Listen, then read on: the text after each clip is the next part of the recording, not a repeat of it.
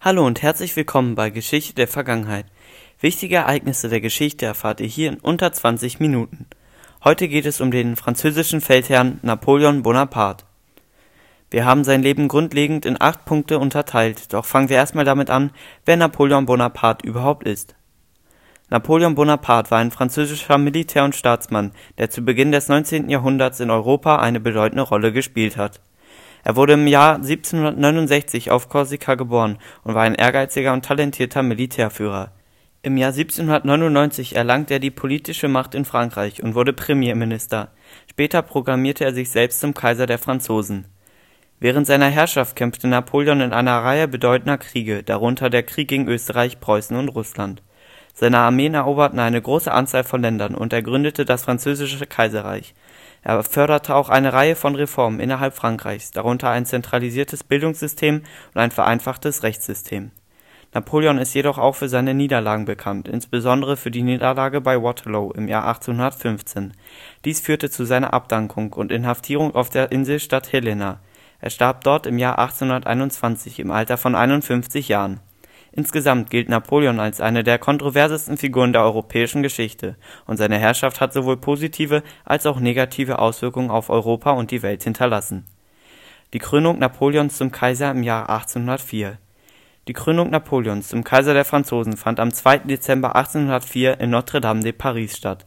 Diese Zeremonie markierte den Höhepunkt von Napoleons Machtübernahme in Frankreich und den Beginn seiner Herrschaft als Kaiser Napoleon selbst proklamierte sich zum Kaiser, ohne auf die Zustimmung des französischen Volkes oder des französischen Parlaments zu warten.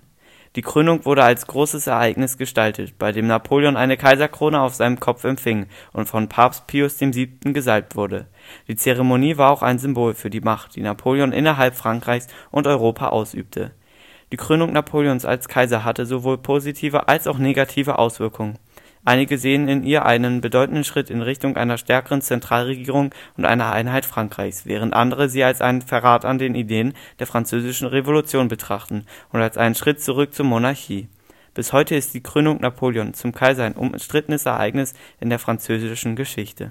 Napoleons Krieg gegen England Der Krieg gegen England, auch bekannt als Kontinentalkrieg, war ein Konflikt, der von 1803 bis 1815 während der Herrschaft von Napoleon Bonaparte stattfand Ziel des Krieges war es, die britische Hegemonie in Europa zu brechen und die Kontrolle über den europäischen Handel und die Seewege zu erlangen.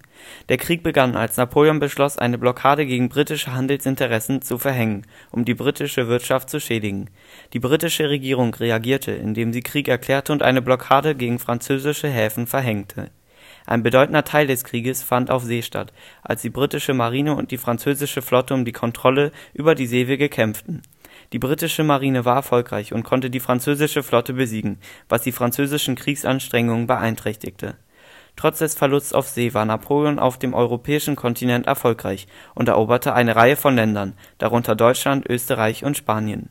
Doch die Allianz gegen ihn wuchs, als die europäischen Nationen begannen, sich gegen seine Herrschaft zu erheben im Jahr 1814 wurde Napoleon von europäischen Alliierten gefangen genommen und abgesetzt. Der Krieg gegen England hatte eine tiefgreifende Auswirkung auf die europäische Geschichte und führte zu einer Wiederherstellung des europäischen Gleichgewichts der Macht. Das Kontinentalsystem Das Kontinentalsystem war eine politische und wirtschaftliche Maßnahme, die von Napoleon Bonaparte im Jahr 1806 eingeführt wurde. Es war ein Teil seiner Strategie, um die britische Wirtschaft zu schädigen und die Kontrolle über den europäischen Handel zu erlangen das Kontinentalsystem sah vor, dass alle europäischen Länder, die von Napoleon kontrolliert wurden, keine Handelsbeziehungen mehr zu England unterhielten und stattdessen Handel mit Frankreich betrieben. Länder, die sich dem System widersetzten, waren dem Handelssanktionen ausgesetzt. Das Kontinentalsystem sollte verhindern, dass englische Waren in Europa verkauft wurden und dadurch die britische Wirtschaft beeinträchtigten doch es hatte auch negative Auswirkungen auf die Wirtschaft von Ländern, die Teil des Systems waren, da sie von englischen Waren abgeschnitten waren und ihre Handelsbeziehungen einschränken mussten.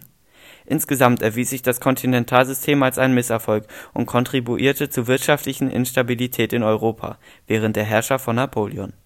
Nach Napoleons Sturz wurde es aufgehoben und Europa begann sich wieder zu erholen. Der Russlandfeldzug der Russlandfeldzug war ein Konflikt, der von 1812 bis 1813 stattfand und eine der größten Niederlagen von Napoleon Bonaparte markierte. Es war ein Teil seiner Strategie, um die Herrschaft über Europa zu sichern und die Bedrohung durch Russland zu beseitigen. Napoleon marschierte im Juni 1812 mit einer riesigen Armee von mehr als 400.000 Mann in das Russische Reich ein, um es zu besiegen. Die russische Regierung hatte beschlossen, sich dem Kontinentalsystem zu widersetzen und ihre Handelsbeziehungen mit England fortzusetzen, was Napoleon verärgerte. Der Russlandfeldzug war jedoch von Anfang an ein Desaster. Die russische Regierung zog ihre Truppen zurück und verbrannte ihre Städte und Dörfer, um den französischen Truppen keine Unterstützung zu bieten.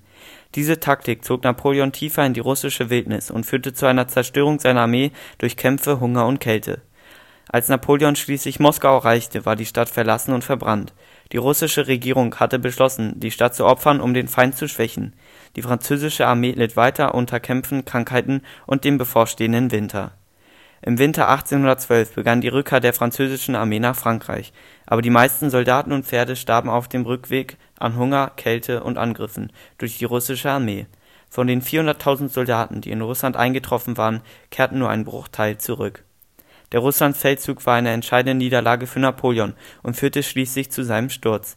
Er hatte auch weitreichende Auswirkungen auf Europa und die Welt, da es den Anfang vom Ende der Herrschaft von Napoleon markierte und das europäische Gleichgewicht der Macht wiederherstellte.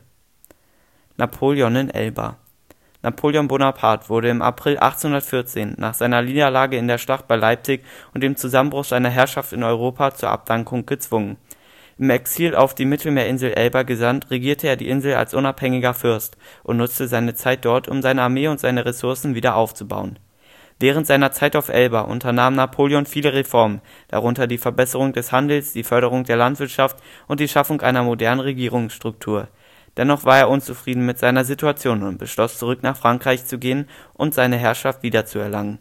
Im März 1815 entkam Napoleon von der Insel und marschierte mit einer neuen Armee nach Frankreich, wo er schnell Unterstützung fand und die Regierungsgewalt übernahm. Dies führte zu einer neuen Konfrontation mit den europäischen Mächten, die sich zusammenschlossen, um ihn aufzuhalten. Die Schlacht bei Waterloo im Jahre 1815 die Schlacht bei Waterloo war eine entscheidende Militäraktion, die am 18. Juni 1815 bei Waterloo in Belgien stattfand. Es war die letzte große Schlacht von Napoleon Bonaparte und markierte das Ende seiner Herrschaft in Europa. Napoleon war im Exil auf die Insel Elba gesandt worden, aber er entkam und marschierte mit einer neuen Armee nach Frankreich, um seine Herrschaft wiederzuerlangen. Die europäischen Mächte, darunter Großbritannien, Österreich, Preußen und Russland, vereinigten sich, um ihn aufzuhalten die Armee von Napoleon traf auf eine Allianz von Truppen, die von den britischen und preußischen Kommandeuren angeführt wurde, bei Waterloo. Die Schlacht begann früh am Morgen und dauerte den ganzen Tag. Es gab harte Kämpfe auf beiden Seiten, aber die Allianzarmee hatte schließlich die Oberhand und zwang Napoleon, sich zurückzuziehen. Die Schlacht bei Waterloo war eine entscheidende Niederlage für Napoleon und führte zu seiner endgültigen Abdankung und seiner Rückkehr auf die Inselstadt Helena, wo er bis zu seinem Tod im Jahr 1821 gefangen gehalten wurde Napoleon in Stadt Helena Nach seiner Niederlage in der Schlacht bei Waterloo und seiner endgültigen Abdankung wurde Napoleon Bonaparte auf die britische Insel Stadt Helena im Südatlantik geschickt, wo er bis zu seinem Tod im Jahr 1821 gefangen gehalten wurde. Die Insel war ein entlegenes Exil und bot keine Möglichkeiten für Napoleon, seine Herrschaft wiederzuerlangen oder eine Flucht zu planen. Während seiner Zeit auf Stadt Helena verbrachte Napoleon viel Zeit damit, über seine Vergangenheit nachzudenken und seine Memoiren zu schreiben obwohl er unter englischer Überwachung stand, wurde er von einer kleinen Gruppe von Anhängern und Freunden umgeben, die ihm während seiner Gefangenschaft beistehen. Napoleon starb auf Stadt Helena im Jahr 1821 im Alter von 51 Jahren an unklaren Umständen, obwohl es Gerüchte über eine mögliche Vergiftung gibt. Sein Tod war ein Endpunkt für die Epoche der Napoleonischen Kriege und markierte das Ende einer Ära der europäischen Geschichte. Bis heute bleibt Napoleon eine der bekanntesten und umstrittensten Figuren der Geschichte und sein Leben und Werk inspirieren weiterhin Forschung und Debatten